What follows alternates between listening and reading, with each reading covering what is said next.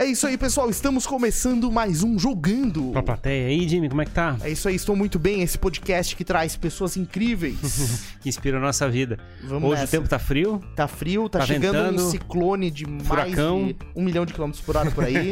tá passando uma vaca aqui atrás nesse momento aqui. não, não, Por aquela- foi só aquele dia que teve só aquele dia passando. que teve a vaca passando, né? É isso aí, galera. Muito obrigado a você que acompanha aqui o nosso trabalho no Jogando Pra Plateia. É, quero dar as boas-vindas a quem já está no chat aqui acompanhando. É, o Thiago Chaves, seja bem-vindo, né? O Thiago que estaria aqui com a gente hoje. É, vamos falar sobre isso. Um quarto, ah, Carolina Mon, Cíntia Poman e o Thiago de novo mandando um vamos ali, o Rafa Lange. Todos muito bem-vindos. Vamos começando esse episódio sobre música. Novamente, a gente tá numa fase de trazer várias bandas, né? Sexta a gente fez um papo bem legal Uhum. e hoje temos mais um. Daí, quem, ah, mas quem, quem são esses dois é, nobres é, músicos? Convidados Que, convidados que vão mas, que inspirar a nossa vida. É isso aí. Hoje a gente tá recebendo aqui o Rafael e o André. Eles são da Stella Folks, uma banda de indie rock aqui da nossa região, já bastante tradicional, já tem muita história. É, recentemente lançaram um novo EP agora em abril chamado Vênus em Aquário e eles foram selecionados Ferrari lá ah, em 2018, se não me engano, com a música Leal, é, para serem tocados por 600 bateristas, a maior orquestra de bateria da América Latina. e foram escolhidos pelo voto popular, certo? Sejam bem-vindos. Prazer, prazer poder bater um papo com vocês pra gente falar um pouco não só da história da Estela e do que a gente lançou, mas falar um pouco de música autoral, da música independente. Então tenho certeza que essa tarde aí vai ser muito muito proveitosa. Show de bola. Vai ser bem legal. Vamos falar de Stella, falar de planos, falar de futuro. Top. Muito massa. Vamos conversar sobre isso. Quero avisar a galera, né? Mandar um grande abraço aí para o Thiago Matos, que estaria com a gente aqui hoje, mas por uma questão de saúde não pôde. Tá tudo bem com ele, ele tá acompanhando lá de casa.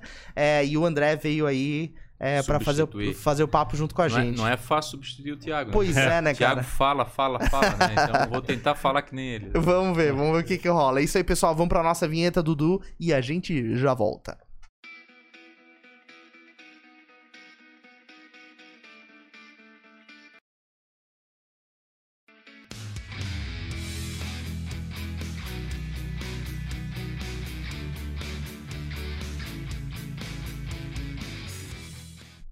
Bora nessa então, pessoal. Muito obrigado a você que já está nos acompanhando. Se você ainda não curtiu este vídeo, ou faça clique no Tá joinha. devendo, já tá devendo. É isso aí, pra ele se espalhar aqui pelo YouTube. É, aproveita e se inscreve, né? Se você ainda não viu, a gente tem conversa com uma galera absurda da música aqui da nossa região. E hoje, com certeza, mais um grande papo. E vamos à nossa pergunta clássica, Ferrari. A turma da onde? É, de onde vocês são? A banda veio daqui, Floripa? A Da banda, Floripa, São a José? banda é completamente manezinha. É? Completamente manezinho. 100%. E metade hoje mora no continente, São José, e metade mora na ilha. Aliás, não, então, só o, Po- 50-30, é, né? o Poma mora na ilha, então ele de vez em quando dá uma balançada, né? Mora Sim. na ilha. E me- daí metade mora em São José, eu e o Tiago. Eu que sou filho de Barreiros, que nem diz o Tiago, o Tiago Uhum. também. Legal. O- E o Poma, que mora agora mora lá na ilha, que pode falar melhor, e o e o e o Bife, Rafael Faria, que mora aqui, aqui pertinho do Moro em Coqueiros, é, onde a Coqueiros. gente se conheceu ali. Eu, eu moro no Rio Tavares, cara. Na- Sim. uns dizem que é Tavares, outra é Campeste. Sim. Inclusive, até falei pra ele, peguei fila pra vir pra cá hoje, porque teve, por causa do, do ciclone, a maré Da maré alta, tô cara, vendo. tinha meio A galera tá água. pescando lá no meio da. Tem passar de submarino no meio. E todos são daqui de, da região, todos aqui de Floripa. Todos, todos, todos. Todos nascidos. Nascesse na Carmela Dutra ou na É Carlos isso que eu queria saber. Carlos Correr. Eu nasci na Carmela Dutra. É isso aí. E o, o- acho que o Bife deve ter nascido numa dessas duas também. Também. O Tiago, que é mais novo, ele pode ter nascido lá no Hospital Regional, que daí já tinha maternidade, não É, sei. Não Mas possivelmente nasceu aqui na Carmela ou na Carlos Corrêa. É isso aí. Então, o nosso ranking de maternidades já está atualizado. É, a gente sempre pergunta. E como é que foi a trajetória de vocês na música, né? Começar, de repente, com o André, conhecendo por que, que você foi pra esse lado da música. Depois quero saber do Rafa também. Até acontecer o, o encontro que culminou na Stella Folks.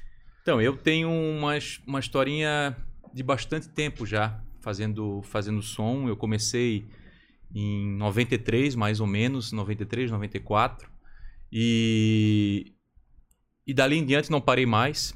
Toquei com, com muito, com uma galera muito legal, com bastante galera diferente, tribos diferentes.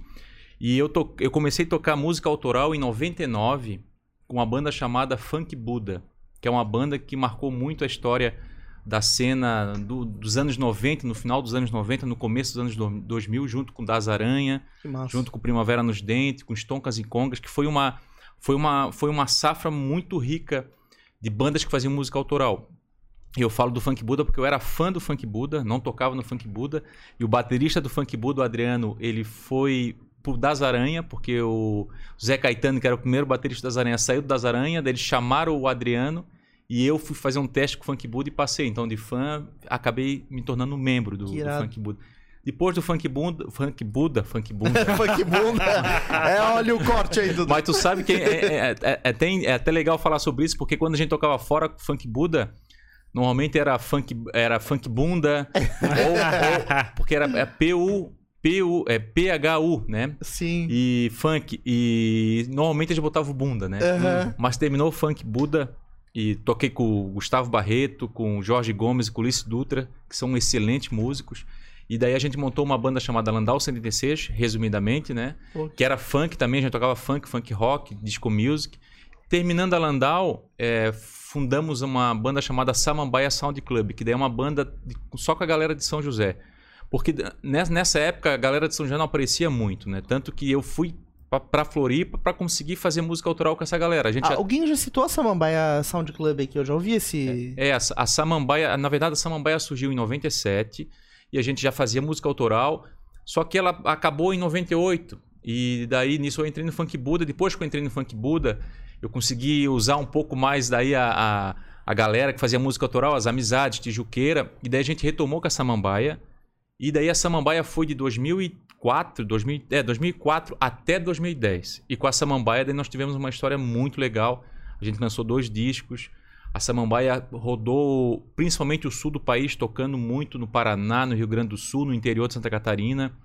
A gente tocou, tocou em rádio e fomos para São Paulo, para o Rio. Na- nessa, nesse período também tinha uma outra safra de bandas que eram bandas que foram influenciadas pelas dos anos 90, né? Né, Nós tivemos, Tijuqueira, Aerocirco, Maltines, Da Caverna. Mas quem, pô, Mampom pode ajudar? Enfim, uma galera, uma galera. Essa, essa cena é interessante a gente falar que comentamos no começo sobre Barreiros, né? É, um pouco dessa cena também começou em Barreiros, né? Dé? Galera do Funk Buda, por causa do- dos bares ali da região, né? Tinha mais bares em Barreiros do que, por exemplo, na ilha nessa época de, É, de é, fomento. É, assim, tinha os bares mais underground, né? E daí com a galera que fazia um som mais pesado também. né? Tem uma banda que é dos anos 80, não sei se vocês já ouviram falar, a banda Burn. Que é uma banda histórica, os caras fabricavam os seus instrumentos. e recentemente, recentemente, eu acho que um ano e pouco atrás, é, infelizmente faleceu o baterista, que foi um dos Baterista. fundadores. E daí a Samambaia, junto co- com, essa galera dos anos 2000, nós fizemos, lançamos uma cooperativa muito legal chamada Clube da Luta. E essa cooperativa deu pano para manga, porque nós fizemos muitas coisas. A gente começava. A, a cooperativa começou tocando embaixo da ponte, esse luz, onde tinha um espaço lá, acho que era o Fios e Formas, tinha aquela casa. Ah, sim, Espaço Uhum. Fios e Formas. a gente tocava ali. Começamos a fazer uma festa ali, a entrada era cinco pilas, sempre três bandas de música autoral. Por quê? Porque era para dividir o público. Então a tua banda ia assistir a minha banda, a minha banda ia assistir a, a banda dele. E a gente foi, foi, foi. E era muito simbólico tocar embaixo da ponte. Uhum. Porque a música independente, como a gente estava falando nos bastidores, ela é muito difícil. Então a gente Sim. tava na sarjeta embaixo da ponte tocando. Sim. E a galera usava esse apelo assim, ah, tamo aqui, é, tinha esse Usava, embaixo da ponte. Usava, usava. Inclusive o Clube da Luta ele tinha as regras que nem um filme. Aham. Primeira regra era: você não pode tocar música cover. Segunda regra, você só pode tocar música autoral. Então, assim, era só música autoral. Sim. Teve uma banda que a gente aí convidava algumas bandas para participarem. A gente até brincava que tinha que mandar igual as cartinhas da Xuxa. tinha que mandar a cartinha da Xuxa, a gente Sortear, analisava tal. e chamava. Daí convidava. Não fazia parte da cooperativa, mas tocavam. Teve uma banda que tocou um cover uma vez e foi vaiada. Sério, cara. E é completamente diferente, porque se fosse num bar de cover, tu toca uma autoral, o pessoal faz assim, nossa. Mas é uma, é uma tremenda sacada essa de chegar e fabricar uma, uma, que é um ambiente com uma linguagem própria, né? Onde você possa fazer defesa de um, digamos, um, do autoral, né? De chegar Isso, e fazer isso. uma conversa. E, e- e a, a- a questão de tu insistir, né? Aham. isso é em tudo, cara, que é empreendedor. Tu tem que insistir. E a gente começou lá levando, sei lá, 20 pessoas, 25. Quando a gente fez um ano de Clube da Luta, nós temos, até poderia ter trazido as imagens, depois a gente manda pra vocês. Claro. A, a gente teve cobertura de vários meios de comunicação. Nós tivemos que fazer duas noites na sexta e no sábado completamente lotado. A casa com. Lá deve caber assim, lotado umas 200 pessoas, mas era 200 pessoas de gente na rua. E quando terminou aquele primeiro ano, 2007, quando começou 2008, a gente foi. despejado. Não temos mais espaço. Daí, por que, que nós vamos fazer?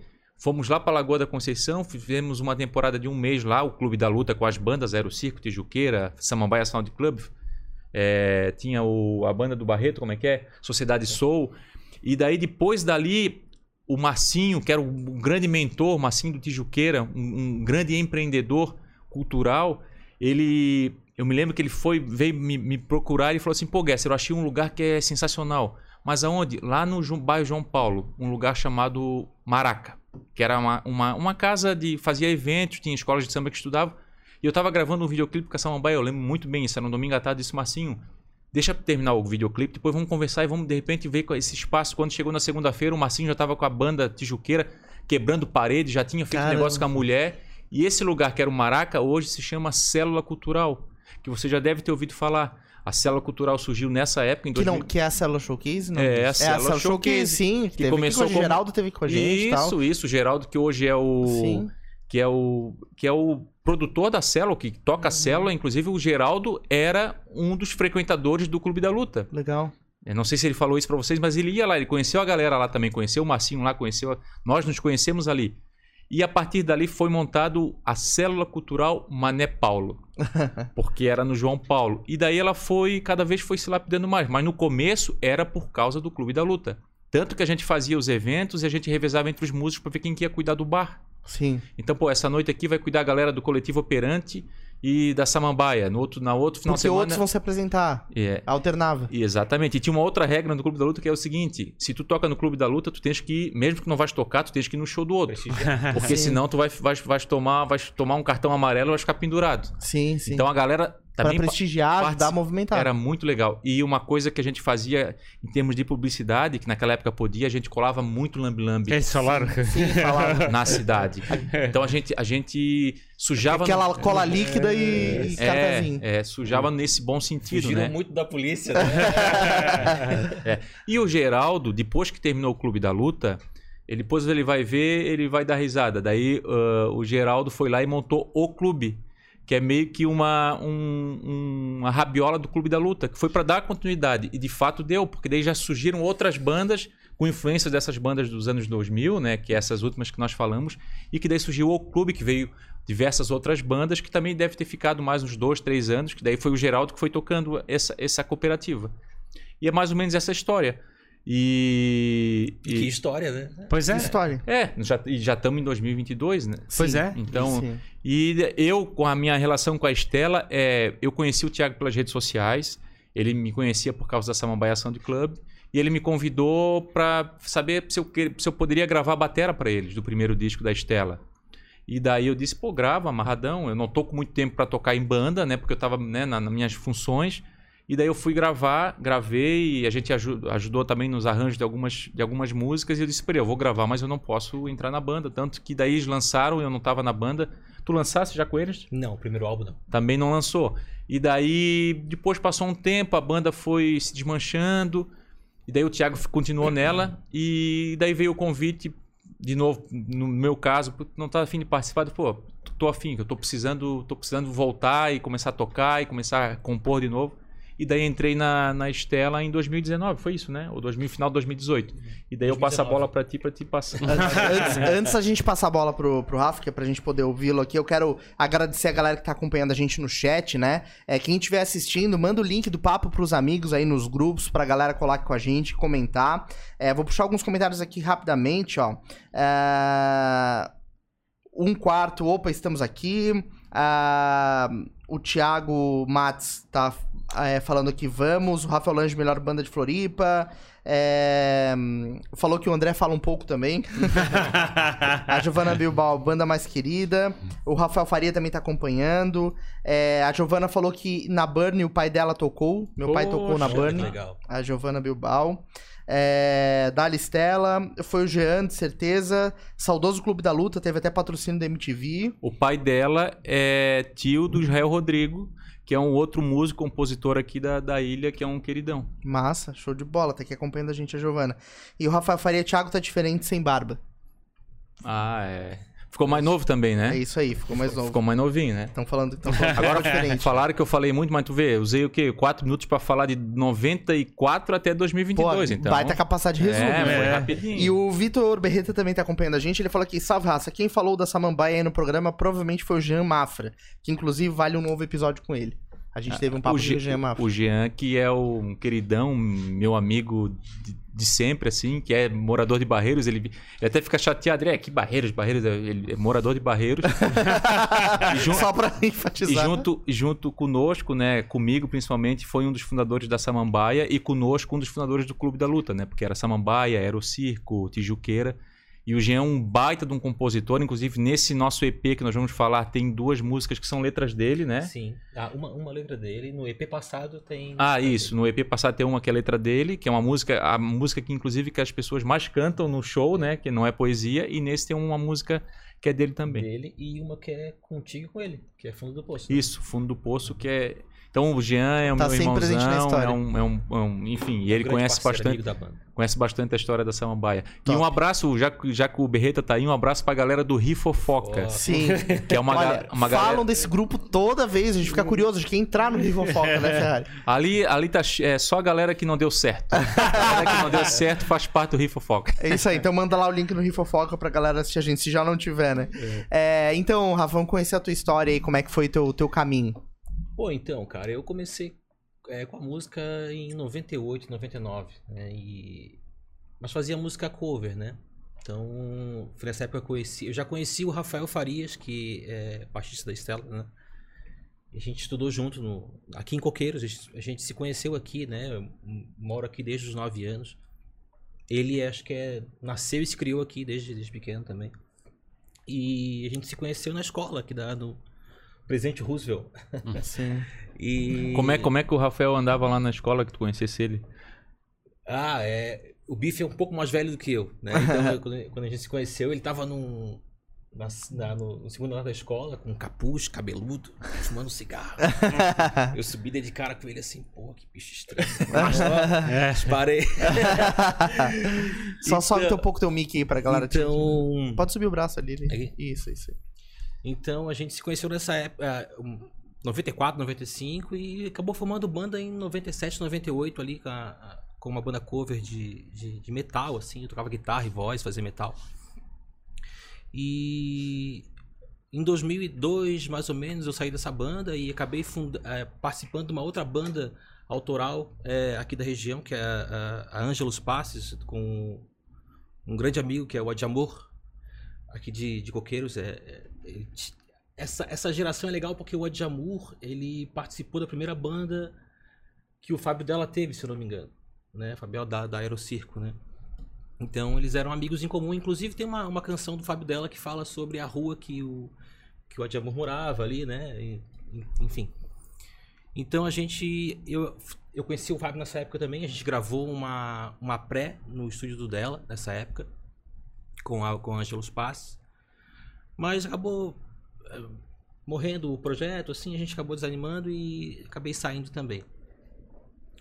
Aí fiquei um tempo parado, voltei pra música cover, é, meio que me frustrei um pouco com a música por causa da, da, da cena que não apoia, a gente, né, até entender que a, que a cena é a gente. A gente, como é que é, digamos, é, vem uma veia roqueira, assim, acho que é uma ve- veia da cultura. Aí a gente, adolescente, quer ser roqueiro, quer, quer ser radical. Eu não sei, acho que tem, tem esse não lado. tem né? muito como fugir, né? Nó- nós, né, é, do- a realidade social que a gente vem é, é escola pública e povão é. Acho que o rock é, é um, é, um, é um caminho, né? Que dá pra. Que dá, É rebeldia. pisar, É rebeldia. é- que é, é contra tudo, é contra Vira- o sistema. No começo a gente não sabe muito como é que funciona, mas depois vira ideologia, vira né, estilo de vida e assim por diante. Eu sei que agora em 2018 tava com uma banda, é, banda cover de, de, de eventos assim. E o Thiago me chamou pra tocar na Estela, né? Me chamou um dia lá no SIC. Que- a Estela nasceu como? A Estela nasceu em 2016 com um projeto do Thiago Matos com o Bernardo Lajus, que são amigos de- de infância, né? E Não tem, eles não tem nada a ver com a cover, né? Não tem nada a ver com a cerveja, não, né? Tem, Stella tem, Artois. É, é, É, ma- ma- é, mas tem um pouco a ver também, porque é a questão da estrela, a cerveja tem essa ligação, né? É. Então. é, acho- a- até era pra só ser. Eu sei- não sei se ele já falou isso pra ti, era pra ser só Estela, né? O É. Bernardo queria só Estela. E o Thiago gostava de nomes compostos, então daí botou Estela Folks, né? Tra- trazendo o lance do, do, do, do folks, do ritmo, né? Uhum. é, também porque é um nome universal, né? Um nome mais comum de se falar, fácil de se falar. Acho que tem tudo. Em outros idiomas, É, tá? tem tudo isso, acho que, que envolveu a situação. E, e- Será que não é porque a Estela patrocinava o Corinthians? Agora eu comecei a pensar. Lembra que a. É, tá- É, é, pode ser, É, pode safadinho, né? bicho? A gente vai pensando e Vai começa a É, o Thiago Matos é corintiano, né, É. Thiago? É. A cerveja Estela patrocinava o Corinthians. É, teve uma época que patrocinou, eu lembro disso. Sim. Pode buscar aí no Google que vai estar lá. É isso aí. E eu sei que ele chamou pra conversar e, e tal. A gente, eu disse, cara, eu, eu tenho interesse. Tava, tava cansado de fazer cover, sabe? Eu tava. Mas já, já vinha de, uma, de um momento que não, não era propício pra música e acabei tendo a Estela como um, pô, um novo objetivo, assim, uma nova motivação pra, pra ficar no. no Mas tinha musical. falado que tu, tua visão era mais metal rock, né? Então, é. Era tive- guitarra, can- guitarra, cantar é. gritando. É, então, verdade, eu fazia. A minha primeira banda foi cover de Metallica e Megadeth. Aí fazia guitarra e voz de, de Metallica e Megadeth. Então, é uma praia diferente, né, do que eu, do que eu faço hoje. assim. Eu não consigo imaginar ele gritando, ele tá falando baixo aqui. Pois é, né? Pois é. Ele- Eu tô, tá, tô com pouco, pouco retorno. Ah, dá uma giradinha na tua rodinha Tem aqui. uma- a- Aí, ali, na... Ah, aqui. Dá uma giradinha Eu- com a rodinha. É, Onde é que ele vai terminar esse assunto? já aconteceu isso outras vezes. Agora tá melhor. Então.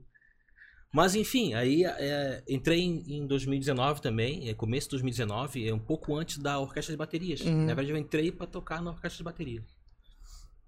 E foi um evento demais, assim, foi, né, foi único.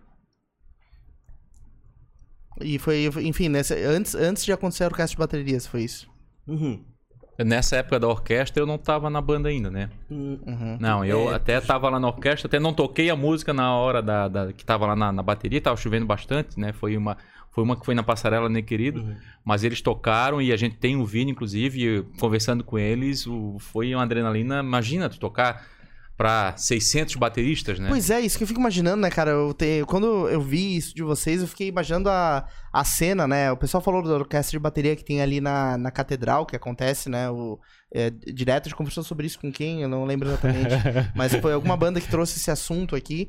E aí eu vi que vocês. Era o, o professor de bateria, o... É o Marlon Marques, exato. Marlon O Marlon Marques falou isso aqui pra gente. E aí eu fico imaginando, né? Vocês terem sido escolhidos e a galera toda tocando, isso é uma emoção, né? É, foi o primeiro. Só teve um evento da orquestra de baterias na Passarela Negro, Negro Querido, Sim. né? Ah, todas as outras foram na Catedral, né? Sim. E, e teve uma, uma coisa engraçada desse evento é que ficou um corredor acústico, né?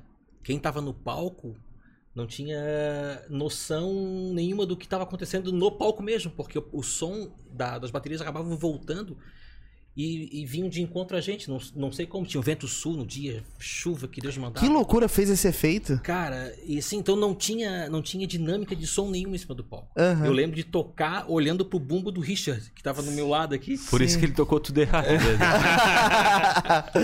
o Sheldon disse isso, o Sheldon. Mas ali o bumbo tu usava como referência, assim, Eu pra. ficava olhando pro bumbo, Sim. pro pedal, porque não tinha é, retorno no palco a ponto de conseguir ter dinâmica de som, assim, sabe? Sim. É a mão, olhando pra mão do braço aqui e olhando pro bumbo pra marcar o tempo, né? Claro, claro. Mas ele tá falando isso porque é, é- é- é que chega num momento que tu, tu, tu, tu perde completamente o chão quando tá reverberando É. demais, sabe? Sim. Sim. Isso às vezes acontece até num, num show que não é com, com bateristas, mas estás num palco grande e se tu não se escutar bem, é, o, o som já chega um pouco atrasado e o cara acaba se atravessando. Né? Nem- Nesse caso aí, é, foi um dia completamente atípico, assim, porque tinha muito vento, tinha muitos bateristas e a chuva também, né? Então, é, eu tava lá atrás e eu lembro, eu falei isso pra eles, que assim, lá atrás deu a perceber que tava tudo enrolado, né? Então, assim, estava enrolado ali embaixo, então o cara tá tocando lá no palco, ele tá no 1.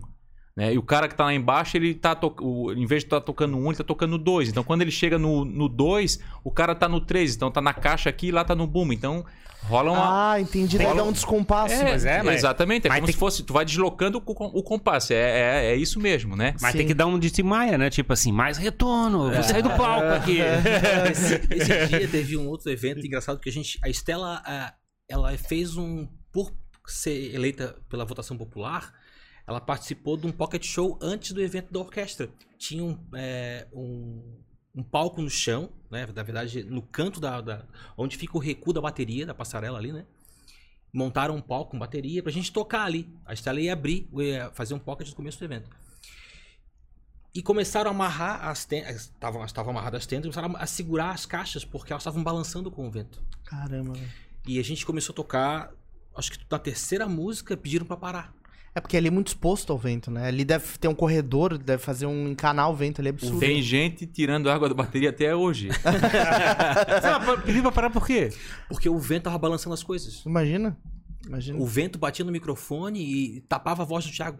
Sim, Ah, sim. Então, na- pediram pra parar, nós largamos as Pedir coisas. pra parar, parou? É, não. Tivemos que parar. Nós só largamos as coisas, a caixa do contrabaixo caiu. Era uma geladeira, um hardtech alto, né? Ele caiu, ele ia cair em cima do bife. Caramba, só, cara. Não, se não viesse parado. Não, foi, Cara, foi dilúvio, então, assim. é- Aquela Bahia Sul lá é complicada, E daí né? não, Tipo, não dava pra sul. cancelar, porque, né, eu- inclusive eu conversei bastante com eles antes, com o Shea, que é um dos mentores, o Richard Bondan, e não tinha mais como cancelar, porque a galera já tava lá. Sim. Então eles fizeram assim, a galera foi muito guerreira, tocaram na chuva literalmente, na chuva caindo em cima do- do- dos tambores e não é, não é legal para depois tu tens que desmontar a bateria, secar tudo certinho. Pois é, você não pode danificar o equipamento, né? Exato. E no palco não, porque tinha o palco, tinha tinha tinha todo ali, mas mesmo assim molhava nas beiradas, né? Tu deve ter se molhado. Sim, sim. Uhum. Então, mas foi um evento muito legal. Que em São massa. José a gente faz um também que é o tambor de São José, que é baseado na, na orquestra, que foi o tambor de São José, inclusive foi o, o mentor é o Kennedy Ribeiro, que é um luthier de São José que fabrica a bateria KR Drums, que eu sempre falo isso e falo de boca cheia, é uma das melhores baterias do mundo. O que, que é um lut- luthier? É o que, que, que fabrica com a mão. É, né, um, é um artesão de instrumentos. Artesão. Os instrumentos. Artesão. Isso é um luthier. E ele faz uma bateria que é maravilhosa. E ele esteve na primeira orquestra, ele esteve na segunda. E aos isso, poucos cara. ele foi, foi meio que ficando. Enfim, né? Foi crescendo demais. E ele era o, o- um luthier. E daí ele veio com essa ideia de fazer em São José. A gente já, também já fez três edições. A última foi esse ano agora, em março, e foi muito legal. Que é, é igual a que acon- acontece a orquestra, né? Como também acontece na Palhoça, acontece, aconteceu uma semana lá em Laguna. Então a galera. A gente até tava numa, numa discussão no Rifofoca que, pô, mas de novo uma orquestra de bateria, dá o tambor de São José, o Batuca é, Laguna. Mas para ter ah, 95% da galera que vai tocar bateria, 95% até mais, 98% não são profissionais. Sim. 95% para não errar. Então, aqueles 95%, eles querem uma oportunidade de poder ir lá se divertir tocando É. aquilo que eles, que eles amam tocar, que é Claro, bateria. claro. Então isso é muito legal.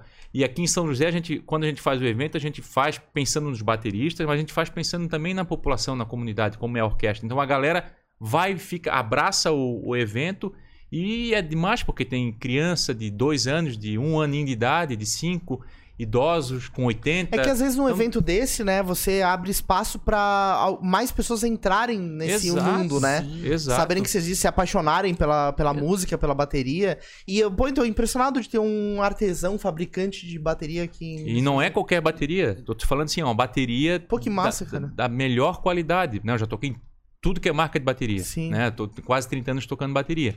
E tem baterias que são maravilhosas, que são feitas nos Estados Unidos ou na Inglaterra. E essa não perde pra nenhuma dessas. A gente já gravou várias Os coisas dois, com os dois KR. discos da Estela são gravados com a KR Drums, né? É, é. Caramba, e, mas assim, é, o pessoal nacionalmente consome. é, Não, não, porque é difícil, né? Assim, o o Kennedy ele já fez, eu acho que mais de 100 bateristas, baterias. É, mas E- deve ser bem Mas complexo. é que não é, não é industrial, no caso, eu acho, né? É, Porque não é artesão. artesanal. É. Toda ela uma diferente da outra. Né? Tá. Tem uma marca que eu gosto também, que é a Audrey. Eu tenho uma que eu, eu, eu fiz em 2013. Inclusive o Das Aranha gravou com ela, eu acho que o segundo ou o segundo disco, se não me engano.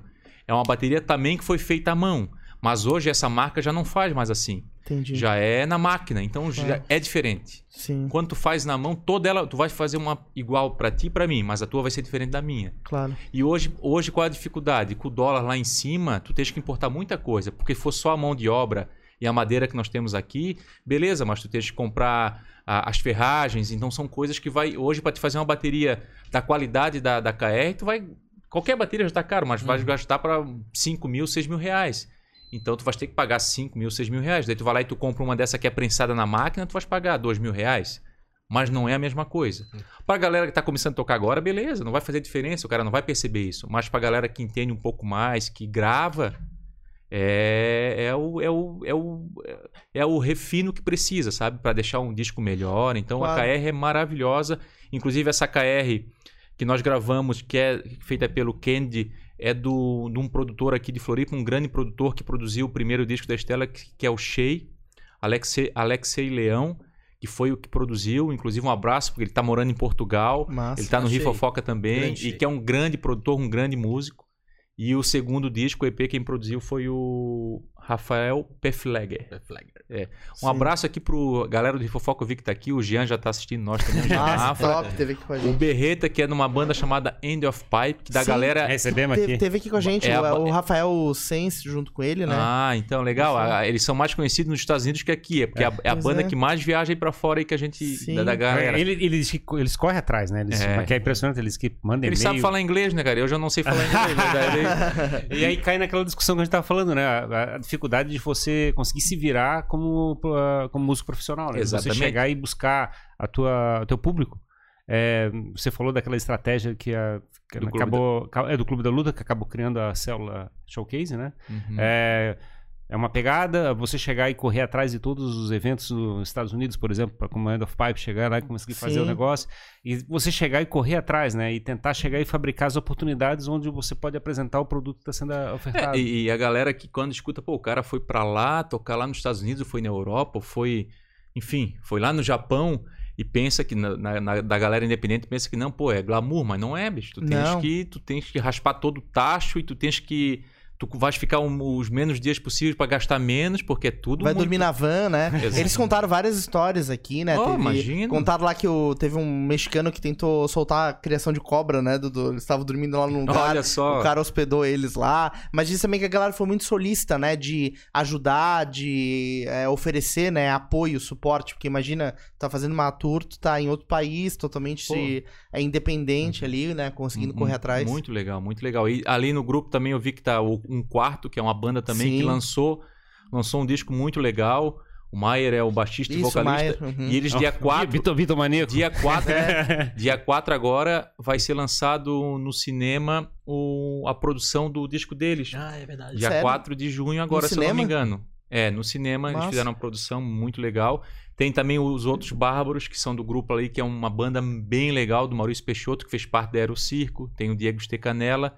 Tem também o Daniel Arena, Uhum. Que daí é, um- é, Daniel, hoje tem a Daniel, Daniel Arena e Trio, e que é um trabalho muito legal. Tem uma- agora tem uma galera, parece que são fases, sabe? Terminou uma fase, aí começa outra fase legal, daí acaba aquela fase, vem uma outra fase, daqui a pouco a gente vai acabar. Mas, fa- vai começar uma fase nova de fase. quê? Da, como é que é do... Surgindo coisas novas, né? Sempre tá surgindo Mas coisas tem, tem, novas. tem a ver com o estilo da música ou tem a ver com se é rock, Não, se é tem um a ver com po- gente pop? fazendo música. Sim. né, é, esse espaço que a gente comentou aqui que, a, que o Clube da Luta fez no passado é, é, se carrega até hoje essa herança, né? Uhum. De a galera continuar fazendo música, acreditando que é possível fazer, levando a mensagem, né? Produzindo material manezinho. Eu acho que é, é, Tem uma frase do Marcinho, do Tijuqueira.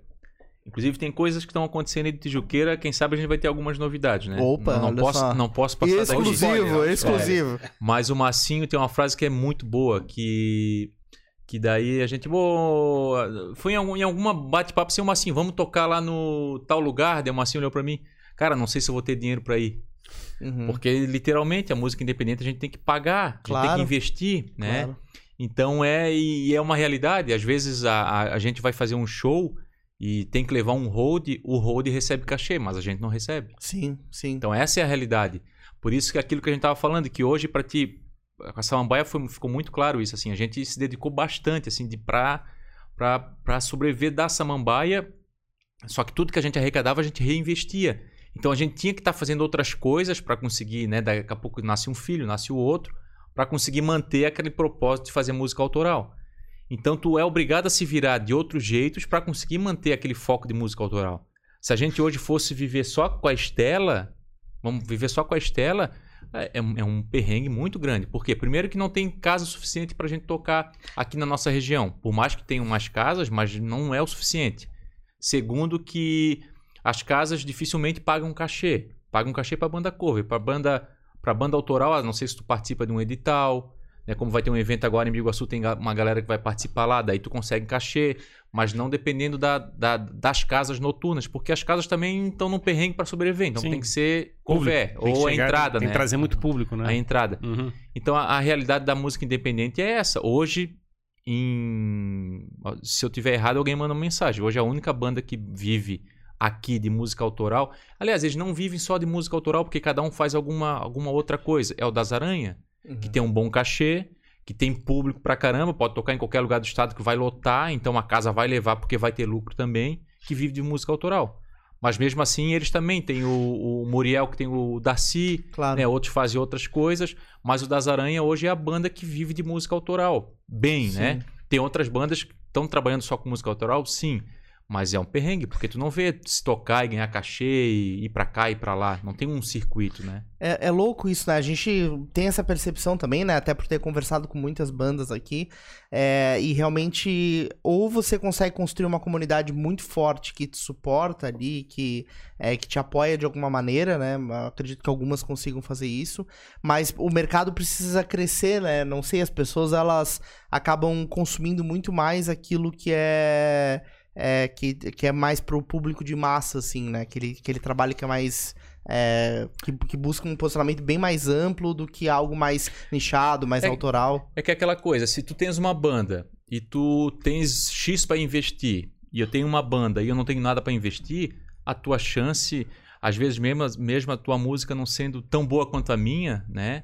E arte a gente, a gente avalia assim, né? Não é só gosto. Claro. Tem coisa que é ruim, tem coisa que é boa. Qualidade, né, de arte. Mas se tu tens esse, esse poderio, se tu tens, tu toca na rádio, tu tens um pouco mais de facilidade, né? Se tu tens dinheiro para investir nas redes sociais.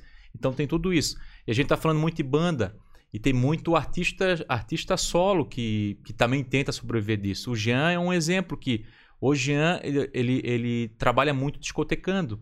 E ele é um dos mais é, requisitados para discotecar porque ele é um estudioso, ele conhece muito de arte, conhece muito de música. Foi, mas o papo dele foi muito divertido. Sim, ele contou. e, e, ele, e ele, ele é um artista que também faz as composições, tanto que tem parcerias conosco. A Samambaia, puta, a gente fazia música pra caramba. Se a gente deixasse, a gente já teria tido uns 5, 6 discos, né? Mas Nossa. o tempo não deixou e também grana para produzir. Claro. Mas o Jean é um exemplo de artista que tem as suas músicas, mas é um perrengue para ele fazer o lançamento, porque ele tem que contratar músico, ele tem que pagar os músicos, uhum. sabe? Tem que, enfim, dependendo da casa, tem que ter uma parceria. Então, assim, é caro. É caro. Sim. Só que tá ali. Um, um, um, tem um, trabalho maravilhoso, mas é, é um perrengue. É um Sim. perrengue. Se ele fosse viver só disso, é, é bem complicado. Esse, esse, trabalho seria um trabalho de um produtor chegar e conseguir pegar uma música e tentar botar na cabeça das pessoas. Esse é um trabalho que você chegar, que é um pouco do marketing na música. Tem que ser. Alguém tem que ter essa arte, tem que ter essa habilidade de produzir esse negócio. Eu, Pergunta Olha, difícil. É, é, é, essa pergunta acho que ela vai no eixo de como se consome música hoje em dia. Uhum. Né? A gente vê é, basicamente o consumo musical hoje pelo streaming, né? Sim. Ou pela rede social, o YouTube. E, e, a maneira de se fazer música, no caso das bandas, ainda continua a mesma. É fazer, gravar, né? O problema que o André comentou aqui, que eu, que eu concordo com ele, é o veicular a canção. Né? Tu ter esse, essa ponte de acesso a grande massa que tu citou ali, é. né? Tipo, tu pega um artista consagrado nacionalmente, que ele tem como investir em. em, em, em... ele compra exposição, ele digamos compra assim. exposição, exatamente. Sim, é, tem, existe do cara estourar, do nada existe. Nós temos claro. vários artistas do funk, né? Que é, uma, que é uma onda que. E tem muita coisa boa ali. Que o pessoal olha acha que só tem coisa ruim. Não tem, tem muita coisa boa e que estoura porque é bom, porque toca as pessoas, as pessoas gostam. Do sertanejo também, enfim. Nós temos um leque de, de estilos musicais. Mas é óbvio que a gente já fez essa experiência. É óbvio que se eu tiver dinheiro para investir, eu vou mais longe do que o que não tem dinheiro para investir. Sim. Né? A Anitta, por exemplo, é, independente de- da- do, que ele- do que ela faz, é, sendo bom ou não, ela tem um poder aquisitivo de investimento muito maior do que tem a Stella Folks. Quando a gente patrocinou o videoclipe de Stella, foi isso, né? Pô, a visualização do. Nem sei em quanto tá. Nem sei se eu já assisti também no YouTube, acho mas. que- Passou de 6 mil. É, passou acho. de 6 mil. Sim. Mas bota lá sem patrocinar pra te ver se vai chegar a mil. Não É. vai chegar a mil Sim. porque a rede social não vai distribuir, né? Uhum. Primeiro tem isso, né? E então assim, tem um investimento ali. Ah, mas o mas mas mas isso aí não é o que, não, isso aí muda muito. É. Porque por mais que seja ruim, as pessoas acostumam com o ruim de tanto aquilo ser vinculado. É. A rádio é isso, tem muita Claro. coisa ruim que toca O- na rádio, mas as pessoas acabam saindo contando, cantando porque, porque se acostuma até com aquilo que é ruim. Sim. E não, só para completar, em relação à grande massa ali, tem é, grandes grupos hoje em dia no Brasil que, que consomem coisas é, nichadas, né? Tem aquele Sim. ritmo específico, aquele grupo Uhum. específico. A Anitta é um exemplo desse, né? E, E tem ondas, né? A gente teve, por exemplo, o sertanejo o aniversário que estourou, aí ficou por um bom Isso. tempo, daí depois funk, daí rap. Tipo, tem coisas que parece que entram na, na é a vez disso, né? E aí isso fica bombando, né? É, É. Mas, mas, mas muitas, muitos artistas também começam, é, digamos assim, é, alguns deles também contam um pouco, claro, com o talento e com a. a- quando, quando o talento encontra uma oportunidade, né? Essa é, virada de, tem do um- cara estourar. Isso acontece também, né? sim, sim. Acontece, O- eu, eu acontece. posso estar errado, mas eu acho que o Justin Bieber teve um caso desse, assim, ele fazia cover pro YouTube. Aí alguém viu ele, ele começou a ter muitas views no YouTube. Depois, claro, né, teve um grande investimento. Alguém enxergou nele uma possibilidade Aí um investiu. produtor chegou lá assim, É, "Ah, vamos, vamos industrializar Mas esse ele processo." começou a sair É. da curva, digamos assim, né? É, a gente pega, por exemplo, o caso de humorista, o Whindersson Nunes, né? Pegou a arte dele lá, caiu no gosto do povo, o humor que ele faz e explodiu. Talvez por uma lacuna de mercado também, né? Aquele mercado no momento não tem aquela personalidade, ou aquele tipo de humor, ou aquele tipo de música. Opa, que esse cara pode servir aqui. É, Sim, e aí, é. aí cai naquela questão também, você consegue realmente fabricar o teu público ou o acaso fabrica teu público, né? Você consegue deliberada- deliberadamente fabricar esse negócio? O produtor realmente ele cria alguém do nada ou ele simplesmente consegue olhar uma oportunidade que não ninguém tinha visto? Tem, tem esse lado, entendeu? De chegar, porque tem, por exemplo, pintores famosos, eles, tipo, eles, na realidade, eles têm uma obra que chamou atenção. Aí todas as outras obras vão por causa daquela obra que chegou até- e como é que é, fez o nome dele. É, mas que é o próprio das Aranha tem uma, uma que é a, do, como é que é a música do Salão de festa, vapor. é, esqueci a música agora, mas é que ele até cantou aqui pra gente, no, fez Ah, tá, da- a- que tem, que é na, da capoeira, né? Do, Sou Ah, Vagabundo, Sou confesso. Vagabundo, que ba- basicamente é uma referência, né? Ele começa aquele negócio, ele fabrica todas as outras músicas em volta de toda Que é a uma música que não é das Aranha, né? Sim. Mas o ponto é que ele... Compositor, mas, é, mas tomou forma com o das Aranha. Exato. Exato. É, Ele esse- cantou até a outra versão dela, foi bem legal o Ah, papo, é? assim, ele cantou. É. Quem que teve aqui? O Muriel? O Muriel, Muriel. né? O Muriel teve fazer Muriel, um papo pô, é um gente. baita de um compositor. Uhum. Esse- Baita isso que tu comentou agora tem um caso interessante até. Tava vendo é, um- uma, uma série que falava sobre isso de um grande produtor americano que foi o cara que descobriu a Whitney Houston.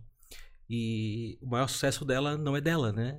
e, e esse cara é um grande mestre de pegar canções de outros músicos e botar na voz de pessoas que possivelmente funcionariam, né? Sim, sim. né? E o caso do. do- E, e isso é um, é um mérito tremendo.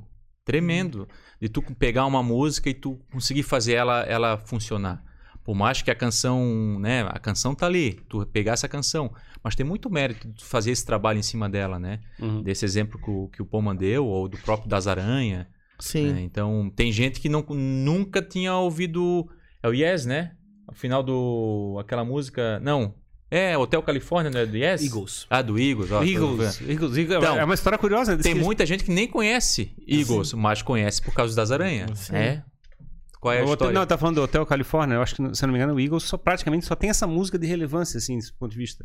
Se eu não me engano, era, essa era a banda. É, de, de, de boom mundial, acho Isso, que é, mas né? assim, tipo assim, praticamente nenhuma outra música conseguiu trazer público é, nem próximo da proporção da, do Hotel É, Califórnia. eu não digo de relevância, eu digo música que, que popularizou, né? Se popularizou. É. Às vezes tem. Às vezes não, deve ter muita música do Eagles muito melhor do que essa, né? Pois é, mas esse é o ponto. É é que às vezes uma cai no gosto e aí você utiliza aquilo como sendo uma linguagem para poder chegar e defender o teu, teu público, né? Eu acho que o desafio é esse, de você chegar e fazer os Como é que é os conteúdos virais, né? Que a gente chama na É, internet. a gente, a gente fica mergulhado, né, aqui por conta jogando pra plateia, estudando como viralizar coisas. Então a gente lê tudo que existe, né, Ferrari, pra pra tentar estudar, entender, e é difícil realmente é, descobrir. Não existe uma receita pra como fazer algo Toda hora tá mudando, né? É, não, não existe uma receita.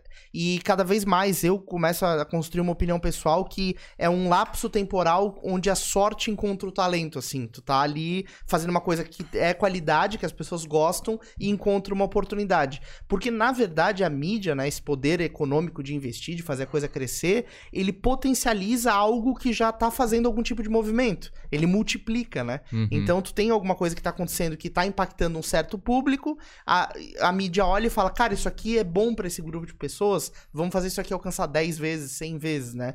Então, eu acredito que existe esse momento em que tu acerta a, o- a linha na agulha, sabe? É, hoje a gente tem muito mais artistas do que antes, né? Se a gente for comparar com, com os anos 90, por exemplo.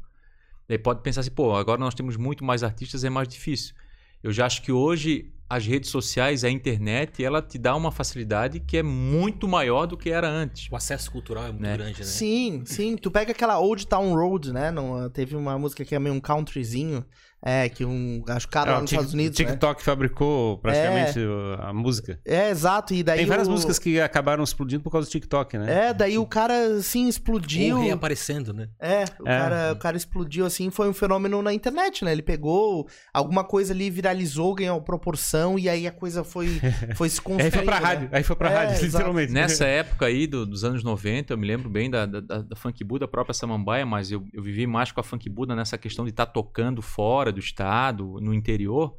Era o seguinte, ia lá na Santur todo o começo do ano, lá no RS, era lá no RS, tu pegava o caderninho de eventos, os eventos culturais... Da eh, agenda cultural da cidade. a- é, da- das cidades, pegava o telefone e ligava. Ó, sou fulano de tal, tem uma banda e tu queria ver se você não tem interesse de, de escutar o nosso trabalho. Nós queríamos muito tocar na sua cidade, daí tu tinhas que pegar uma, fechar uma cartinha, botar o release que tu montava, que era papel, não era Sim. nada digital, e tu tinhas que mandar via correio. Então era completamente diferente, né? Hoje, hoje não existe mais isso. Mas a lógica eu acho que é muito parecida, É, né? não, a, a Porque- lógica eu acho que é igual. Porque hoje as- os artistas estão tentando postar na rede social um monte de coisa. Daí tu pega lá o pai dos filhos de Francisco, né? Lá do Zezé de Camargo, que ele ligou pra rádio e pediu um monte, um monte, aquela música, né? Ah, toca tal música. Ele tava forçando uma viralização. Ele Exato. tava patrocinando o post ali, né? Comprou um monte de ficha e ligou pra rádio. Toca tal coisa, toca tal coisa. É a mesma história de ficar impulsionando e forçando a viralização hoje em dia. Exato, exato. É, eu, eu só digo dessa questão da dificuldade de tu conseguir fazer o teu material chegar na mão dos outros. Que era muito difícil. Como é que eu ia fazer pro cara chegar lá e chegar na mão do cara de Chapecó?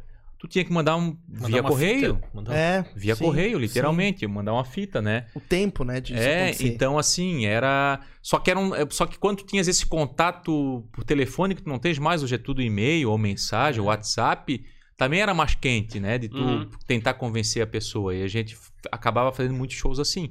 Hoje eu acho que tem muito mais artistas, mas também tu tem muito mais saídas para tu conseguir fazer com que teu material vá para um caminho, vá para outro. Então, eu acho que é como tu falou, acho que cada momento nós temos uma maneira diferente de, de, É. de tu fazer com que a tua arte chegue em algum lugar. Sim. Então, a- a- eu acho que as redes sociais elas trouxeram essa facilidade.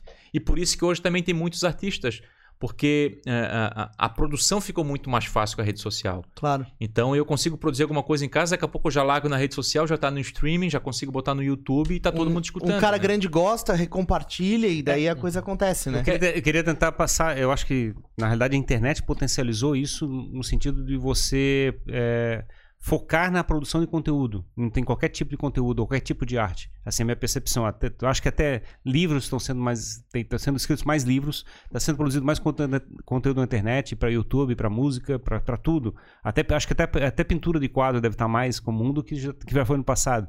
Eu, tô- eu tenho a percepção que a internet, de certa forma, tirou um bocado das escassez que a gente tinha no mercado e as pessoas estão caminhando para coisas muito mais é, intangíveis e mentais, assim, sob o ponto de vista de comunicação.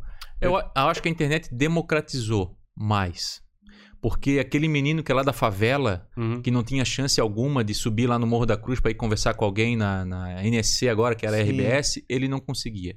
Ele não conseguia acesso. Hoje ele tem um acesso, a, ele, a cara dele tá ali, ele consegue jogar para todo mundo sem ter que precisar passar lá. Sim. Então essa eu acho que é, é é a grande virtude da internet. E a gente tem visto Sim. muitos talentos que a gente não, não, não saberia que existiam se não fosse por causa das redes sociais. Se não aparecesse no feed, A né? Eu luva, acho que- eu luva acho- pedreiro. aquele- Luva de pedreiro foi agora recentemente, Eu- o cara viralizou. Eu acho que a, a, a favela, ela, ela, enfim, tem muita coisa boa ali. E a internet abriu esse, esse, esse nicho gigantesco. Falando da, da. Vocês falam do Luva de Pedreiro, eu conheço porque meu guri tem 15 anos e fala bastante dele, né? Sim, receba, pai. É, eu disse pra ele, eu, eu até falei pro meu filho que eu- nós, o meu, meu pai é nascido em São Pedro de Alcântara, nós temos um sítio lá. Eu falei pra ele que vamos fazer o.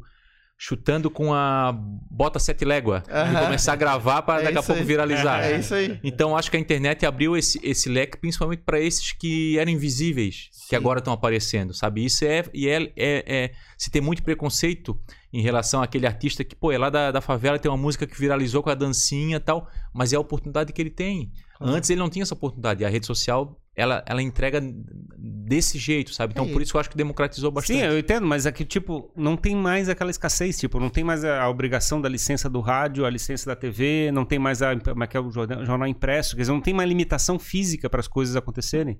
E, na realidade, se isso não tem mais limitação, se você pode produzir a rodo na internet, é, o que fica limitado é a, é a tua forma diferente de apresentar o teu Isso. conteúdo, é construir daquele conteúdo. De Fazer conseguir uma- chamar a atenção das É, pessoas. fazer as pessoas serem tocadas com aquilo que você produz. Que eu acho que é o desafio. Quando a gente fala, ah, o conteúdo vai viralizar. Como é que vai viralizar? Porque, de alguma maneira, as pessoas foram tocadas por aquele conteúdo que foi gerado. Se moveram, né? É isso aí. Eu vou puxar alguns comentários aqui. O Diego Secanella, Dali Rifofokers. É, a Giovana falou: Meu pai é o Nico, baita baixista. É, o Bruno César. Nico de Barreiros também. É importante frisar. É isso aí. O, inclusive, o Bruno César de Faria fala que melhor cuidar com esse pessoal de Barreiros. É outro de Barreiros. Do, o, o Bruno é do Piranhas de Saldanha. Saldanha é um time tradicional ali perto da onde tu mora. Sim. Saldanha da Gama. Ah, é um time massa. de que.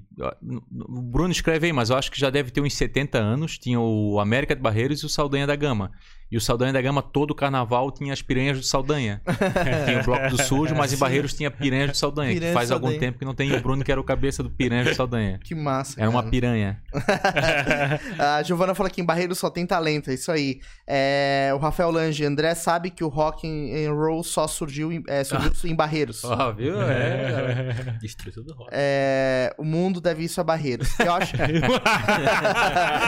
Esse é bom, hein? Olha, tem, ele tem o apresentador mora em Barreiros, isso é importante. É Se isso não aí, eu fosse sou de isso, Barreiros. pessoa aí, É é isso aí. Barreiros. É isso aí, Barreiros, Barreiros só tem talento, cara. Daqui a pouco Cola- tem que cola fazer um gente. Hashtag Barreiros aí. Exatamente, Barreiros, Barreiros é top.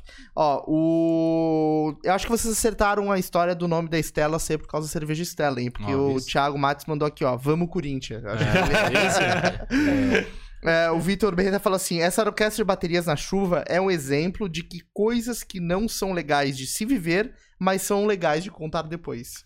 É verdade, é verdade. Eu, eu, eu, eu, eu, nesse dia, eu cheguei com o meu carro, com a minha bateria, eu olhei chuva pra caramba. Vou deixar ela aí, tadinha, vou deixar ela dentro do carro. Daí eu fui lá e um- numa música eu filava de um, na outra eu filava, eu deixei a minha guardadinha. É isso aí, estratégico, estratégia. Mas não usei a do Berreto. Ah, tá. Ele falou aqui, ó. é, muitas vezes um evento como orquestra de baterias ou similares é gatilho que falta pra alguém começar a tocar bateria, né? A gente É, comentou disso. É... Sabe que isso é real. Depois que, como eu tava na, na produção desse do Tambores, quando terminou o evento, a gente entregou as premiações, veio um menino que tava morando há pouco tempo em São José perguntar pra mim onde é que ele fazia aula de bateria. Caramba. Esse é o, é o exemplo do que eu. Imagina. Massa. A Ver todo vontade. mundo tocar. Vontade tá ali no meio. Exato, exato, exatamente. Inclusive temos um papo aqui com o professor de bateria, já vou fazer o gancho do Marlon Marques, assistam aí, que tá bem massa.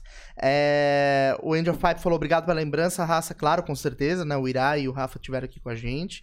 Ah, e o Vitor completa assim, ó, só no Rifofoca tem pauta para um ano inteiro no Jogando para a Plateia. Acho que vocês podem soltar as fofocas exclusivamente No aqui Rio pra gente. Fofoca, para também não esquecer deles, nós temos três grandes amigos e jornalistas culturais, que é o Marcos Espíndola, o Fábio Bianchini e o Emerson Gasperin. O Emerson, inclusive, que foi editor-chefe da Showbiz, revista né, histórica. Sim. né? O Fábio e o Marquinho também, que trabalharam muito tempo no diário. E até mandei uma foto aí no Rio Fofoca marcando o Marquinho, porque na época da Samambaia eu incomodava muito ele, que ele tinha aqui a contracapa, é, contracapa de cultura, contracapa cultural, era contracapa, né? E ele divulgava Nós come... O Clube da Luta começou junto com a contracapa do DC, que o Marquinhos era o, o, o mentor.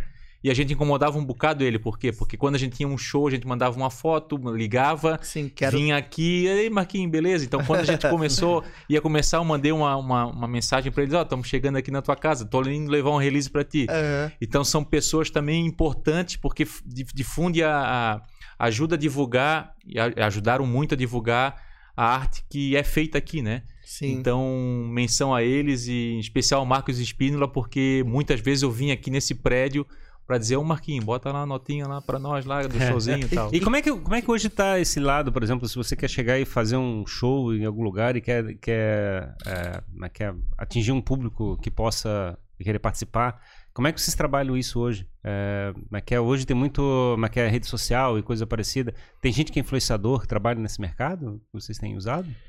É, nós, nós usamos a assessoria da Júlia, né? Uhum. E boa parte do nosso marketing quem faz é o Thiago Matos, que é o nosso vocalista, né? E violonista.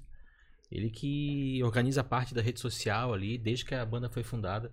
É porque, na verdade, vocês têm uma comunidade que é a Rifofoca, mas é entre vocês, né? Digamos assim. sim, sim. É, eu tô pensando assim, tipo, a gente, a gente não tem uma comunidade realmente de pessoas que são é, como é que é? Consumidoras. consumidoras, né? Tipo assim, eu não tenho mais um público. é, onde é que vocês sabem que eles estão lá para poder chegar e apresentar o que vocês estão oferecendo? Tu sabe que a, a Estela, a gente tem tido bons resultados com o público. A gente até conversou sobre Sim. isso e a galera tem, tem ido. Nós fizemos o lançamento lá na Célula, nós, Primavera nos Dentes e Parafuso Silvestre, que é outra banda também do Rifofoca que não Sim. citamos. E pô, quando a gente subiu no palco, tinha umas 25 pessoas com camisetas da banda.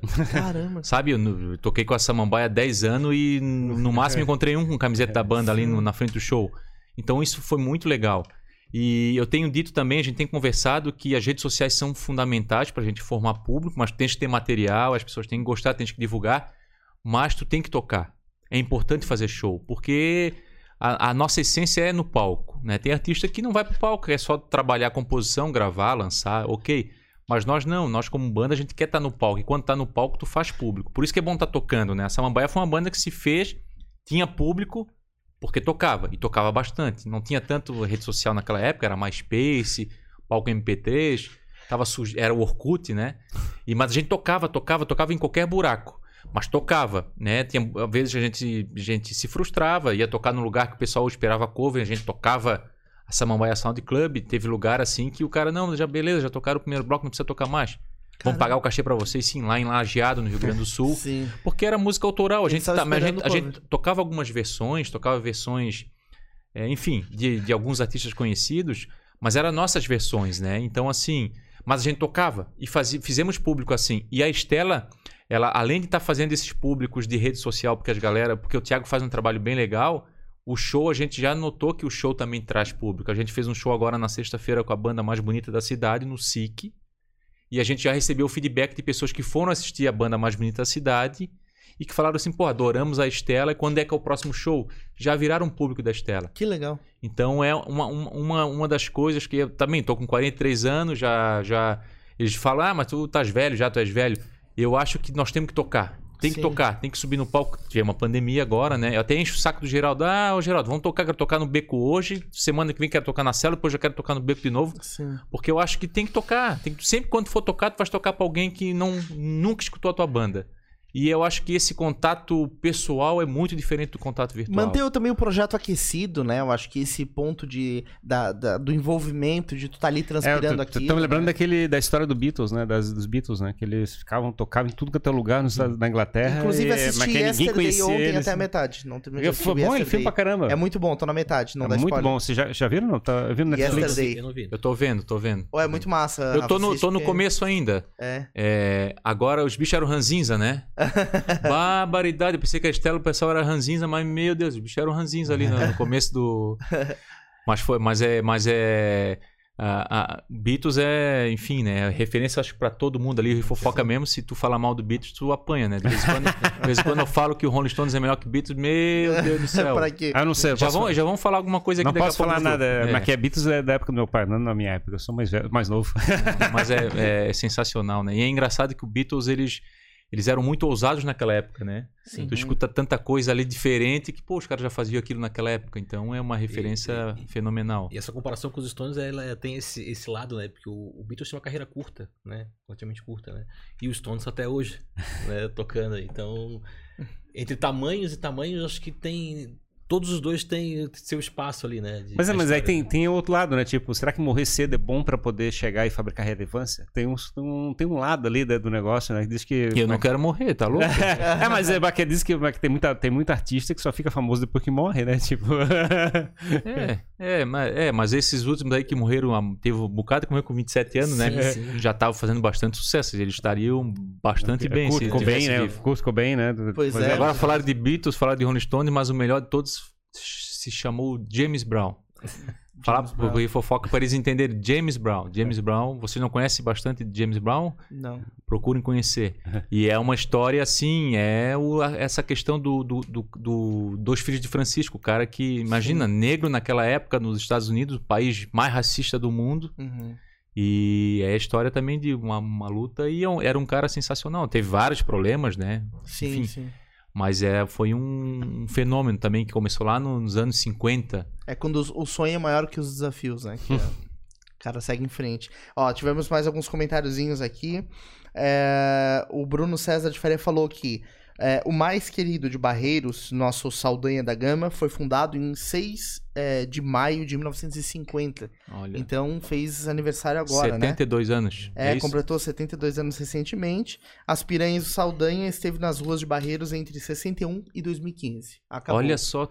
Tu vê, cara, eu moro em Barreiros desde 2005 e nunca ouvi falar das Nunca- Piranhas de Barreiros. nunca cruzou Mas o carna- piranha. carnaval tu não passavas ali? Algumas vezes passei, outras vezes ia pros sujos, né? Todo mundo vai pros sujos, mas não, não sabia que tinha... É, E as piranhas acabaram por essa questão de, de apoio cultural, né? Claro. Por- Porque não é, não é, não- nunca foi um evento para com fim lucrativo, né? É um Sim. evento para divertir a comunidade de Barreiros e, e daí tu precisa ter um palco, tu precisa de uma estrutura, de uma lona Sim. e eles tiveram alguns apoios e foi se acabando por causa disso, É, né? é difícil O manter, é- claro, com certeza. O que é lamentável porque isso é um evento cultural, Sim. sabe? Não é um evento de, um, de uma galera, é um evento cultural da história de um bairro, porque tu vê 72 anos, né? Sim.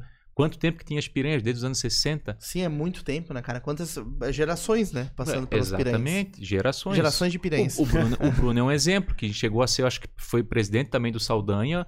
O Bruno deve estar o quê? Com 41 anos, é um pouco mais novo que eu. E é, um, é alguém que nasceu na- no, no reduto ali e foi influenciado pelo, pelo Saldanha. Só que não sabe jogar futebol, né? Esse é o problema, né? Perna de pau, né? E torcedor do Figueirense também, né? Mais sofredor ainda, É né? isso aí. É, ó, o, o Galera dá um quarto, Stella Folks, banda parceiraça. O Alessandro Chies tá acompanhando. E um quarto falou que Estela, muito maior que banda mais bonita da cidade. Hashtag paz. Valeu. e a Giovana completa, Não, mas não eles, tem nem eles, comparação.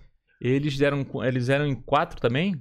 É um quarteto. É, mas né? eles chamaram mais uma convidada, então eles ficaram em cinco. A gente era só em quatro no palco, então a Ah, gente estava maior. Ah, então eles estavam maior por isso. Mas eles são uma, uma banda que, que existe, eu acho que desde 2000, ela, 2012 por aí. Foi um caso que viralizou, estourou é, a música é, deles, um né? videoclipe Sim, que eles fizeram um muito, né? muito lindo, Sim. muito bacana. Que é, Inclusive, é uma câmera que vai passando e cada É um tá plano canto tocando, assim, né? Passou no Fantástico, inclusive, Sim, né? eu lembro disso aí. E mas é um é um grupo muito legal, uma banda muito bacana, tem músicas boas, com letras boas. Muito E- boa ao vivo, principalmente. É, Imagina. muito, boa ao vivo. Bem executado, né? E, e tivemos alguns probleminhas ali e pessoal se tirando de letra, sabe? E é curioso que a menina que canta, como é que é o nome dela? O Yara. A Yara, quando a Samambaia tocou lá em 2003 ou 2004, lá em Paranavaí, no Paraná, a gente já tocava, já circulava com música autoral. Ela tinha, eu acho que, pelo que o Jean falou, que o Jean é amigo dela, ela tinha 17 anos e não existia banda ainda, ela fazia teatro. Sim. E ali que ali ela já conheceu a Samambaia ali, a Samambaia conheceu ela através do Jean. E depois eu conversei com ela agora esse final de semana, daí ela fazia teatro. Quando ela veio para Curitiba, eu acho que para continuar estudando teatro, daí conheceu essa galera que fazia música da banda mais bonita da cidade. Fizeram esse videoclipe e daí viralizou. Passou até no Fantástico esse vídeo. Sim, sim, nossa, foi muito, muito visto, assim. Eu lembro de ver em vários blogs e, e eu assisti várias vezes o clipe, porque é muito massa, assim, é, É, eles- diferente o Eles vídeo. inovaram, né? Não, a gente É. não, não tem memória de al- alguma banda fazer um clipe de plano sequência aqui né, Sim, no Brasil. sim. E a música é bacana. E a música é muito É boa. muito né? legal. É. Uhum. Muito massa. Inclusive, a gente tava tocando aqui antes de começar o papo, antes de vocês Ah, chegarem. é? Aham, porque eu vi um post teu lá no SIC, e aí eu fiquei com a música na cabeça e coloquei. E eu queria dizer uma tocar. coisa, que é muito bem tocado. O Sim. show deles é muito bem tocado. E eu não tô falando que é perfeitinho, não. É muito bem tocado, é muito bem arranjado, é muito bem pensado. Então, é, é, vale a pena assistir. É um show que vale a pena assistir. Eles não usam baixo, né? Eles usam É. a programação, usam teclado e o guitarrista, o toca tem um- uma hora que ele toca com como é o nome daquele um, instrumento? Um bandolim, né? bandolim, isso é muito legal. A interpretação dela é maravilhosa. Tem um, é- tem um, tem um, um- um negócio carisma, com o público né? muito legal. Baterista muito bom, muito tocando aquilo que precisa ser tocado, sabe? É, é, um, é, um, é, um, é um show diferente, assim, sabe? Uhum. Tu vê que tem um. Tem um, um arranjo artístico muito bacana, assim. É Muito isso legal. aí, um amor que não cabe na dispensa. Aí, ó. É, ó, o Vitor falando aqui, mas infelizmente não podemos dizer que Stella Focus é a banda mais bonita de Floripa. Desculpem a sinceridade. ó, farpas no chat. É, já me arrependi de ter falado da End of Pies. muito massa, muito O legal. que, que, que que a Estela já produziu, então? Ela É, produ- te- teve recentemente até um agora, né? O, o- agora em Brasília lançaram o Vênus em Aquário. Né? É, Stella lançou é, final de 2018, começo de 2019, o primeiro EP, né? Homônimo, né? Stella Fox. Com sete músicas. E agora. Não é nove? Ah, é sete. É, É, sete. não, é. não, sete músicas. E, e agora, durante a pandemia, a gente. No auge da pandemia, né? A gente acabou se. O Dé trouxe essa- ideia de, de tentar gravar ah, um, um EP dentro do local que a gente ensaia, né? Nós ensaiamos aqui em Coqueiros, numa, no motoclube. E o Dé trouxe essa ideia de a gente trazer o estúdio pro motoclube pra gravar ali, né? E, cara, deu, deu muito certo, né? Fizemos um EP de quatro canções, é, Vênus em Aquário, né? E. Cara, a gente ficou bem feliz, assim, um disco com uma pegada é, é, ao vivo, né? Um disco sem camadas. Um disco que, se tu ouvir ao vivo, é a mesma coisa que ouvir no, no, Que no massa. Spotify, assim. A gente não, não é um disco cheio de arranjos, sem, são apenas as linhas tradicionais ali. Gravado ao vivo, né? A, a cozinha gravou ao vivo, baixo, guitarra e bateria. E... Com as, com as guitarras muito bem tocadas, inclusive, Ah. por esse cara aqui que toca muito bem. É, mano. Muito bem. Massa, Ah, é, E, e, e o Poma tá falando dessa questão do, do, do ao vivo, porque a ideia era fazer um negócio cru. É.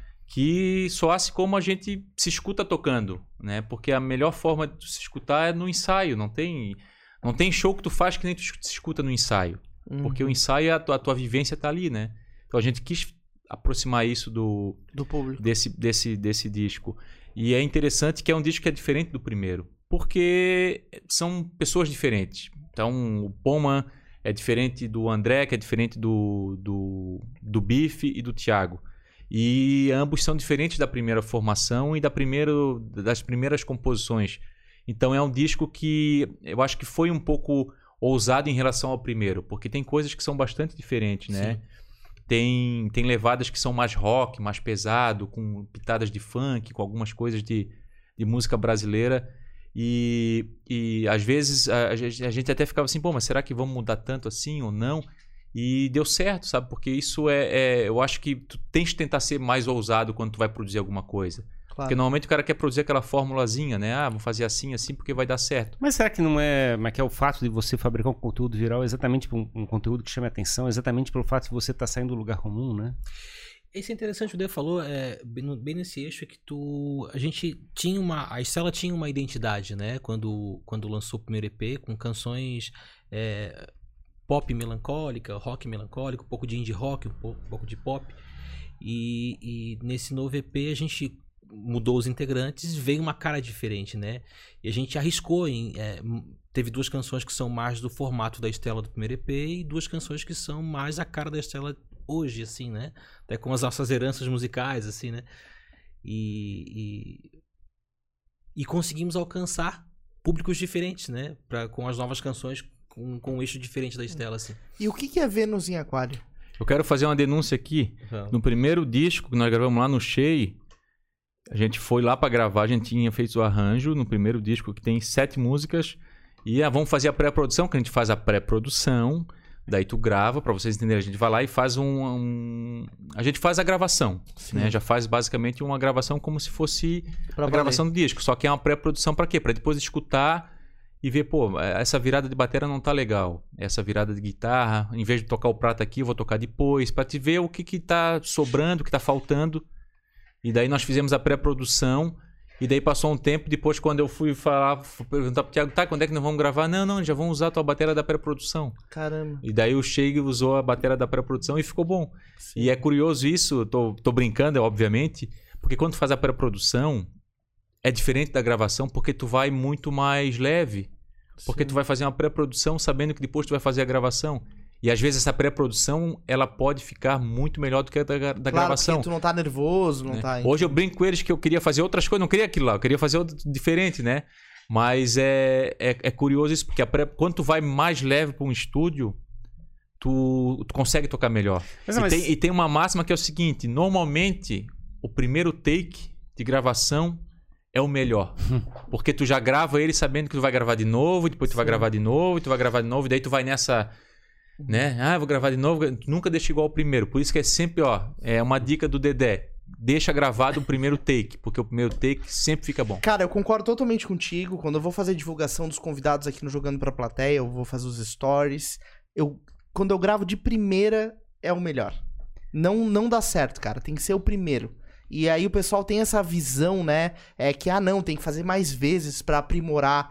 E não, cara, também eu sou uma, uma bala, um tiro e tá resolvido. Metido ele, né? Pô. Não, mas ele tá certo, cara. Essa Mas assim, visão eu é tenho- eu massa. queria- Se tu errou, beleza, Claro, tu vai refazer. Mas se tu gravou, não, ficou legal, agora eu vou. Não, tu tem que tentar melhorar, mas não Sim. vai melhorar. Não vai melhorar. Não vai. Eu concordo, concordo com você. É que eu, eu vejo Porque assim. ficou natural. É, É, isso aí. Mas o que é natural, cara? Esse é o ponto. Tipo, porque na realidade a gente, quando a gente tá leve, a gente faz de forma intuitiva. A gente não faz deliberada. E o problema é quando a gente começa a falar assim, "Não, agora é pra valer. Então tá, agora tem que fazer sério, agora é deliberado. Eu tenho que É. construir todo perfeito. Quer dizer, eu não posso fazer. Aí erros. começa a pensar onde tu vai escorregar. tal. Isso, e na realidade, eu acho que muito da arte é você entregar esse, esse lado intuitivo, essa tua, como é que é, a tua linguagem que você fez com aqueles erros, com aquele, como é que é, o teu corpo te fez produzir aquele negócio sem você controlar muito, né? Você deixou o teu, como é que é, teu corpo produzir aquele negócio. E é doido, né, sob esse ponto de vista. A gente fica pensando assim, quem que, quem que é eu, né? Quem é a pessoa? É a gente é, a gente é aquela pessoa que faz da forma deliberada ou é aquela que faz de forma intuitiva, né? Quem é a- quem é o artista de verdade? É, é, é, É, um- Isso aconteceu com o disco da Estela também. Nós não gravamos muitas vezes, né? Sim. A gravação do disco aconteceu em dois dias. Um sábado e um domingo. Gravamos duas músicas num dia, duas no outro. Mas não, gra- não foi gravado várias vezes a mesma música. Né? Então, É, o, o mais importante de tudo é a pré-produção. O mais importante de tudo. Tem vários discos que a gente escuta que são maravilhosos e que os caras pegaram e contrataram o baterista, o baixista, foram lá numa tarde e gravaram e, e ficou show de bola, entendeu? Inclusive sem pré-produção. Os caras tem cara que é só profissional de estúdio, o cara não Sim. toca, só grava em estúdio e fica bom. Mas a, a, a, a- com certeza a pré-concepção do trabalho é o que deixa o trabalho melhor. Então, não significa que ele vai ficar ruim se tu não fizer, mas se tu fizer, vai ficar melhor. Claro. E isso é fundamental. O qual é a nossa dificuldade hoje do independente? Que a gente não vive disso, mas se a gente vivesse disso, a gente poderia ir lá e ficar que nem fica um J Quest da vida, fica um mês dentro de um sítio eh, produzindo, produzindo a corda e eh, o- o- falaram aqui do filme do Beatles, né? Sim, sim. Nós não temos essa oportunidade. Então, é, mas é muito, mas é fundamental isso. Fundamental, porque tu vais construir uma casa como tu queres devagarzinho. Tu for gravar, tu já sabes como é que tu vai botar o tijolo. Se eu não me engano, a banda Um Quarto fez isso num É. Isso. projeto deles na Lagoa, né? E- Eles ficaram lá. E isso vai ser o que vai ser passado dia 4 no cinema, se não me engano, ali no naquele shopping Floripa, que é essa gravação deles. Sim. Só que eles eles, ah, ah, eles eles fizeram um negócio que é muito legal, que nós temos que inclusive fazer, que é bacana, que eles foram para uma casa para fazer a gravação disso, né? Eu tô falando antes disso ainda. Sabe, a Samambaia no segundo disco a gente foi lá pro sítio em São Pedro de Alcântara. Pra a gente, conviver um pouco e isso, tal. a gente ficou isso, lá três dias vivendo e Começar a falando. criar atmosfera, assim. Exato. E a gente arranjou músicas ali. entendeu? O, o Primavera nos Dentes, naquele bate-papo que tu tava junto também, Uhum. o, o Primavera, naquela época do, do Dazaré, nos anos 90, a Primavera, inclusive, foi uma banda que a gente achava que ia estourar, porque eles ganharam um concurso da MTV naquela época, em 99, se não me engano, que era não sei o que de bandas, ganharam no nível nacional. E o Primavera, naquela época, eles viviam só disso também, e eles moravam lá em Antônio Carlos, no sítio. Ou em São Pedro, eu não lembro bem. E o Ney falou: não, o Gesser, a gente vivia só música. Então a gente tava lá e a gente acordava, e daí um já pegava violão e a gente já ia produzir, já ia compor. Coisa maravilhosa. Por que, que a gente não faz isso? Porque a gente não, não, não, não se sustenta, não se Claro. autossustenta. Então quando a gente vai gravar um disco, a, gente, a Estela vai gravar um disco de novo. O Outros Bárbaros lançaram um disco agora maravilhoso. maravilhoso.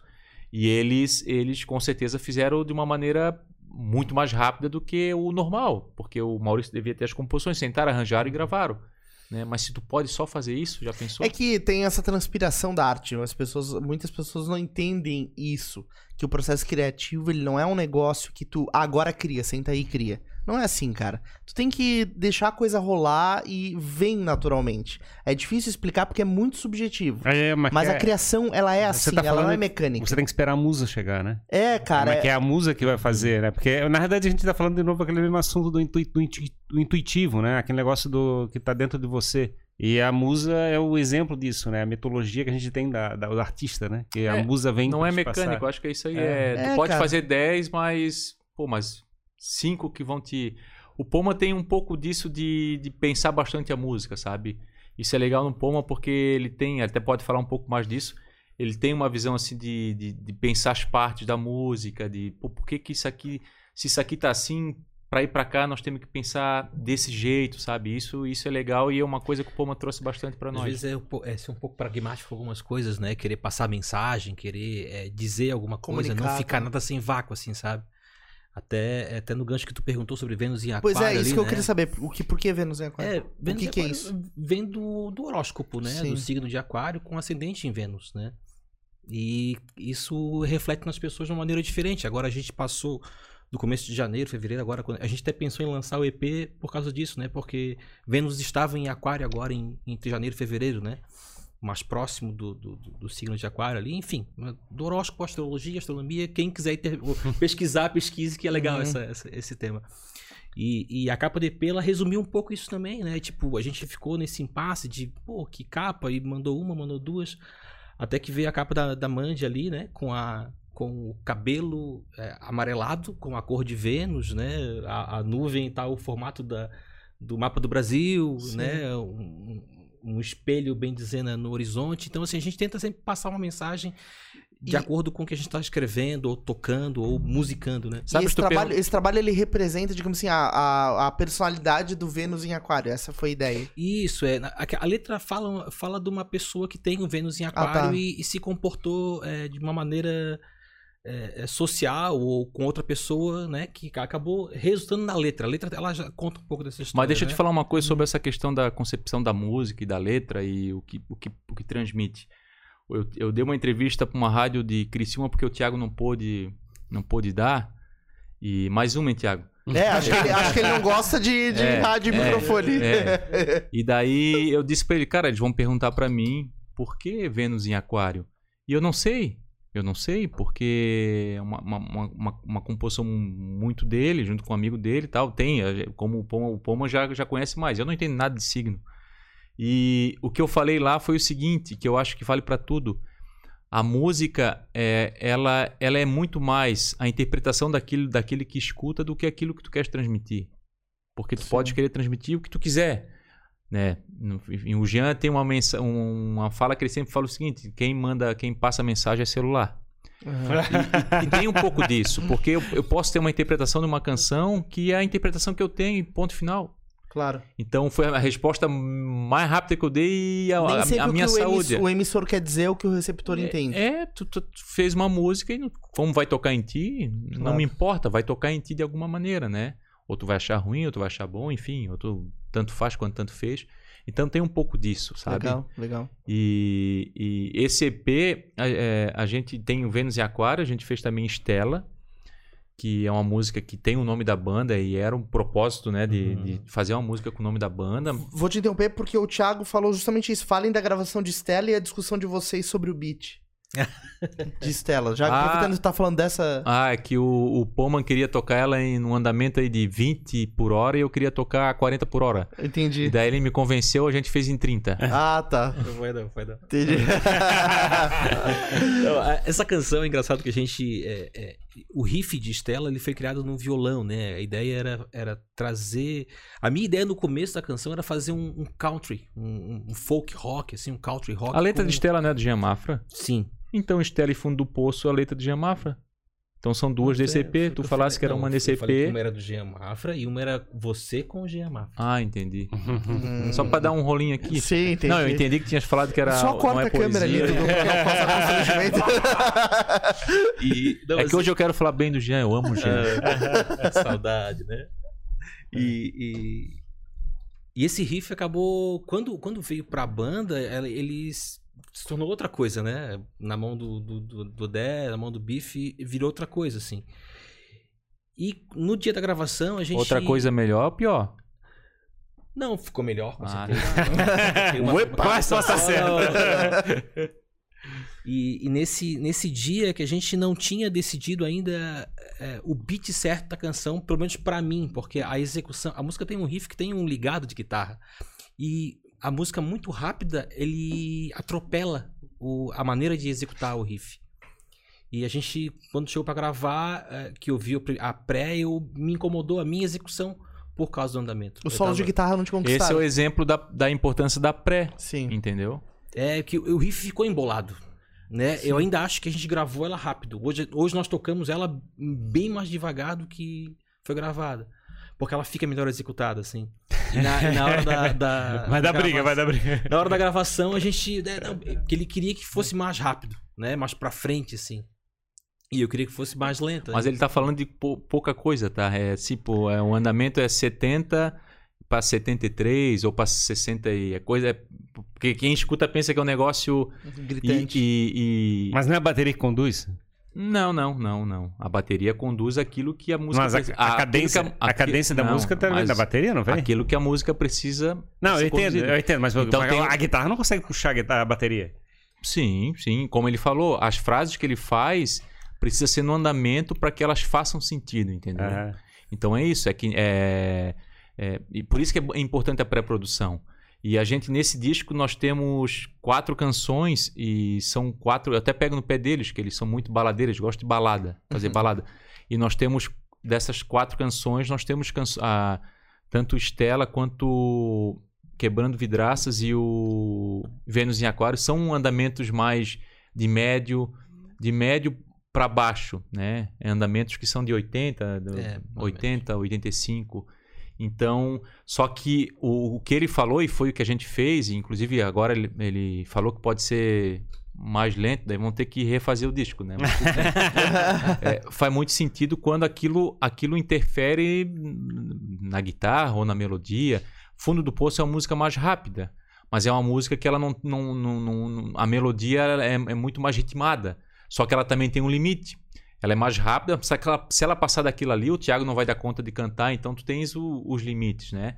E é bom sempre ter uma margenzinha, porque no show, normalmente, ou tu toca um pouco mais rápido, ou se já tá lá no final, toca um pouco mais devagar. Tem um pouco disso, né? Sim. e que faz parte do show e que tem que ser assim. né? Eu sempre digo pra eles que o show é, é muita adrenalina. né? Claro. O cara não pode ser uma maquininha, a não ser que tu tenhas uma programação, que tu tens que estar com o beat no teu ouvido e tal. Mas não pode também ser um pé no saco, né? Uhum. Se tu pegar grandes artistas, tu vai ver que no, no show, os caras vão pegar o Nação Zumbi. Chico Sainz e Nação Zumbi. Os caras gravavam, gravaram os dois primeiros discos, as músicas num beat muito mais alto do que quando eles tocam. Quando eles tocam, eles tocam muito mais relaxados. Porque porque é o show tal. Então tem uma concepção de show e tem uma concepção de disco, né? Claro. relação àquilo que tu falou sobre a bateria puxar o andamento, nesse para Estela, a Estela não, ela não usa o VS, né? Não usa o ponto eletrônico para tocar, né? A gente não só usa só usa para gravar, verdade, né? Então tem essa, essa coisa da, do, do, do ritmo ser humano, né? Então a gente acaba oscilando mesmo a- a- as canções. Tem, Hum. Tem briga, canções- então, é, tem briga. por exemplo, por exemplo, Vênus em Aquário ela, é uma música que ela, ela, ela varia a- o tempo de acordo com, com os andamentos, né? Tipo, a primeira, a primeira estrofe ela é mais lenta, no refrão ela cresce um pouquinho, ao final ela fica mais agitada. Então a gente acaba não se. Se for é, botar no metrônomo a canção inteira ao vivo, ela não vai seguir o tempo que. Esqueci de falar. Tô te devendo aí, tá, de, tá em, do- devendo. em 2017 eu lancei um disco com uma banda chamada Five Boys.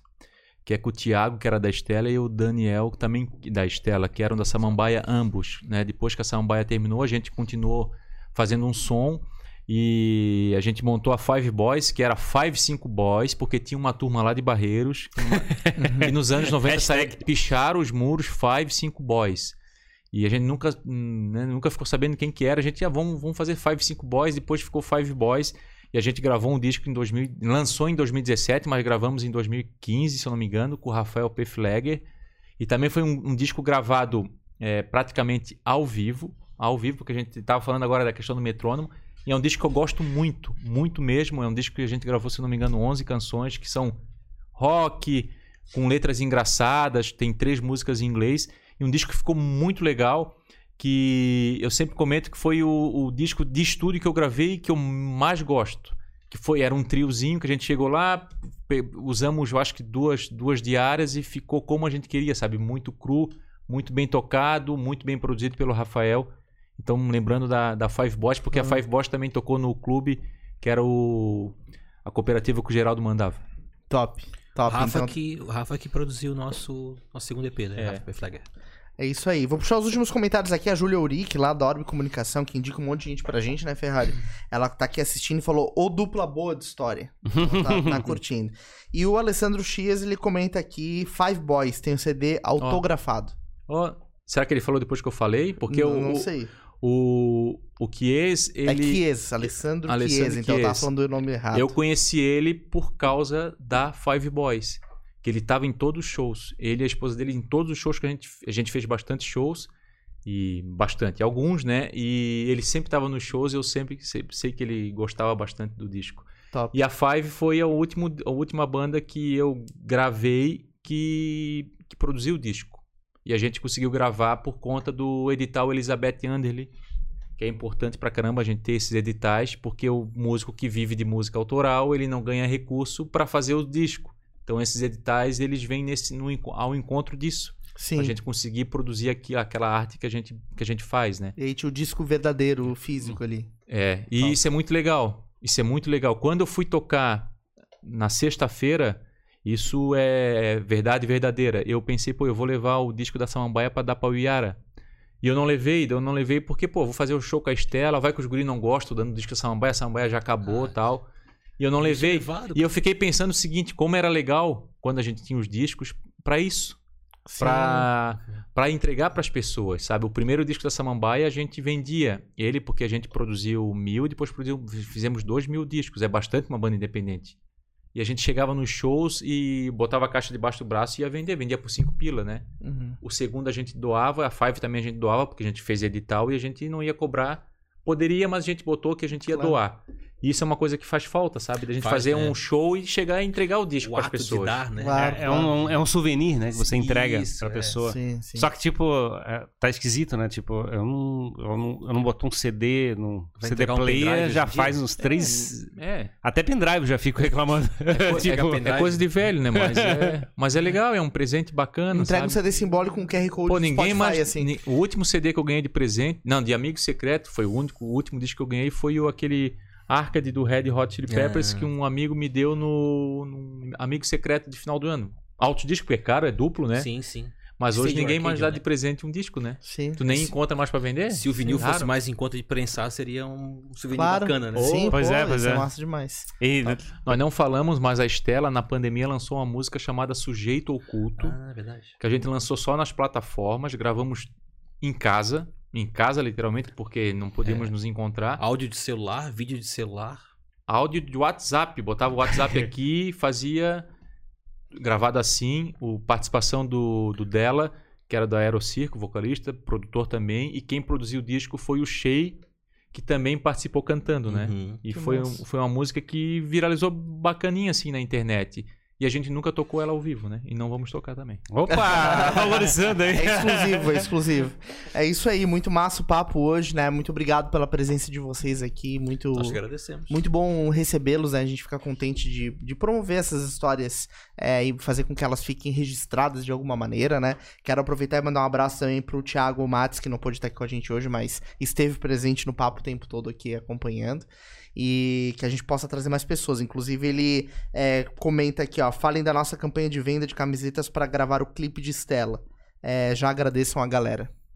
Então, a gente fez uma campanha, a gente é, lançamos a primeira música Fundo do Poço, e daí a gente fez uma camiseta com a música sobre a, sobre a música, a música com a estampa que era o Fundo do Poço, A capa do.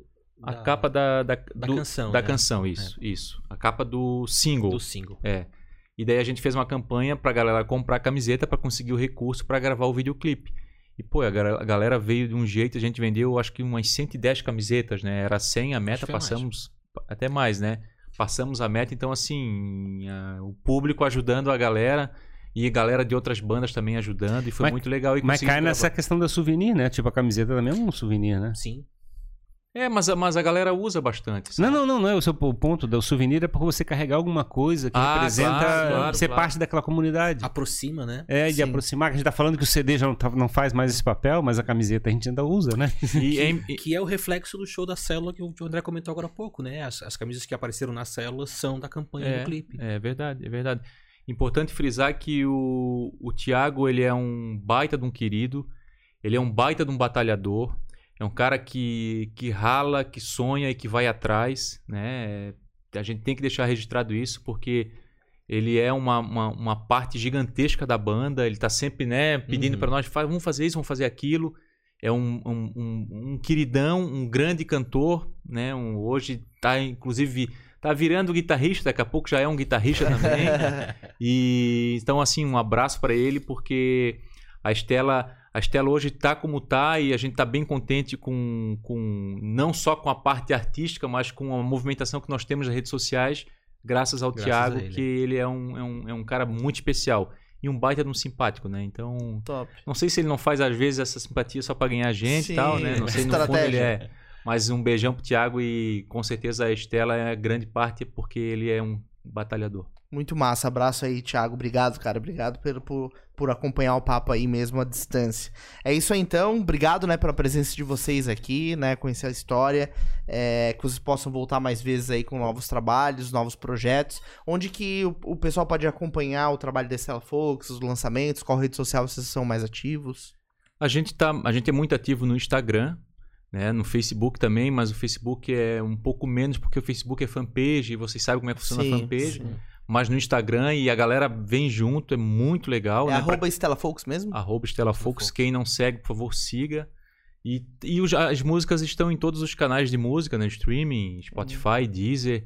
Então é só digitar Estela Fox, vai no Google que não tem erro, né? Tem- E para finalizar, agradecer vocês. Para nós é im- importantíssimo essa, esse espaço e o lançamento do EP ele está repercutindo muito, de forma muito bacana, graças à nossa assessoria também, que tá, Uhum. tem funcionado. E, uma, e um abraço especial para essa galera do Rifofoca, a gente brinca, mas é tá- tem vários artistas ali, várias bandas e, e que a galera que tá vendo nós ou que vai ver daqui a pouco, que presta atenção na- no que está acontecendo aqui na nossa região, né? Não na nossa região só apenas, mas aqui na nossa região, porque às vezes tu tens um vizinho que é um baita de um artista e tu não olha pro lado e ele é teu vizinho e tá ali fazendo um baita de um trabalho e tu olha só lá para atrás É. do morro, entendeu? Então, vamos prestar atenção na nossa Eu cena de descobri que o música meu autoral. bairro é o distrito do rock, não tu sabia vê. disso. Agora Descobri tu já sabes e quem sabe, quem sabe Isso tu pode virar um músico e um astro do rock. É isso aí, quem É isso. sabe, né? Muito massa. Obrigado mesmo, obrigado pela presença de vocês. É, o pessoal vai, vai acompanhar aí as redes sociais, as pessoais também, imagino que vocês devam postar alguma coisa nesse sentido, né, Rafa? Uhum, Com certeza. É, esses momentos são bacanas, né? Pra gente poder se aproximar também da, da- do nosso público, né? A gente, a galera tá, tá, tá acompanhando com a, com a gente agora ao vivo, né? E, e espaços como esses são as alavancas, né? A gente é só assim que as coisas acabam crescendo, e chegando e, e motivando toda a cena ou todos nós. hein? Legal. A Yara falou uma coisa, espaço. uma coisa no SIC que, coincidentemente, a Estela tinha conversado. é, que ela, ela disse que eles estavam ali por causa do pessoal que estava assistindo eles. Então, assim, o público é fundamental para nós. Claro. Porque sem um público, pelo menos para mim, né? Não sei se para o restante, sem um público não faz sentido. Eu não quero fazer só música porque eu gosto de fazer música. Eu gosto de fazer música e tocar para olhar para as pessoas e as pessoas gostarem daquilo, sabe? Interagirem para rolar um. Tocadas, né? Sim, É, sim. então o e, pu- essa, e essa, isso aqui é a extensão. Exatamente. É o que vai Então, chegar ao público, né? Nós Então, amamos o nosso público. Show de bola. É isso aí, a Carolina Mon disse muito massa o podcast. Ela falou que também gosta do Thiago. E o Thiago Matos falou aqui, obrigado, irmãos, amo vocês. Então é isso aí, pessoal. Muito obrigado a todo mundo que acompanhou a mais este episódio aqui no Jogando Pra Plateia. Confere outras tantas conversas. Essa é a 205. Tem mais outras 204 conversas pra vocês assistirem. Muitas delas com bandas, com o pessoal da música e outras tantas falando também Pois é, a sobre ter, arte. a gente vai ter que fazer um mapa pra ligar todas essas bandas, os relacionamentos, assim, eu fiquei... Exato. É, é confuso. as, as histórias elas se, se entrelaçam, Se né? entrelaçam. Claramente se entrelaçam. Você vai ter que ver todos os episódios de novo agora pra entender como é que a história se encaixa. Exatamente, é isso aí. Então, muito obrigado a você que nos assiste, que nos acompanha. Se você ainda não está inscrito no canal, por favor, o faça, né? Nós somos um podcast independente aqui também, né? Essa é a nossa arte. Então, se inscreva aí para estimular que a gente continue esse trabalho. Ah, se você não nos segue no Instagram, siga lá Jogando Plateia. A gente faz vários cortes com os melhores trechos dos nossos papos. Além disso, o grupo de membros está ativo. Você pode tornar-se membro do Jogando Pra Plateia, mandar um super chat gordinho aqui pra gente. Isso também ajuda bastante o projeto. Beleza, pessoal? Dudu vai fazer o comentário agora, Dudu? É isso aí, o Dudu, nosso Não? grande mestre Dudu. Dudu é o cara que faz tudo acontecer, né, Dudu? É isso aí, pessoal. Valeu! Tamo junto e até o próximo episódio do Jogando. Pra plateia. Até mais, gente. Falou. Valeu, Obrigadão. pessoal. Tchau, tchau. Nossa, abraço, obrigado.